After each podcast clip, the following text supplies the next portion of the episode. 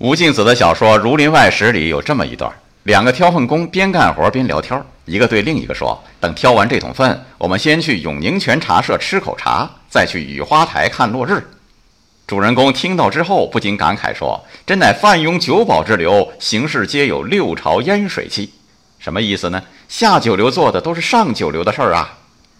以前职业划分分上九流、中九流、下九流，总共二十七种职业。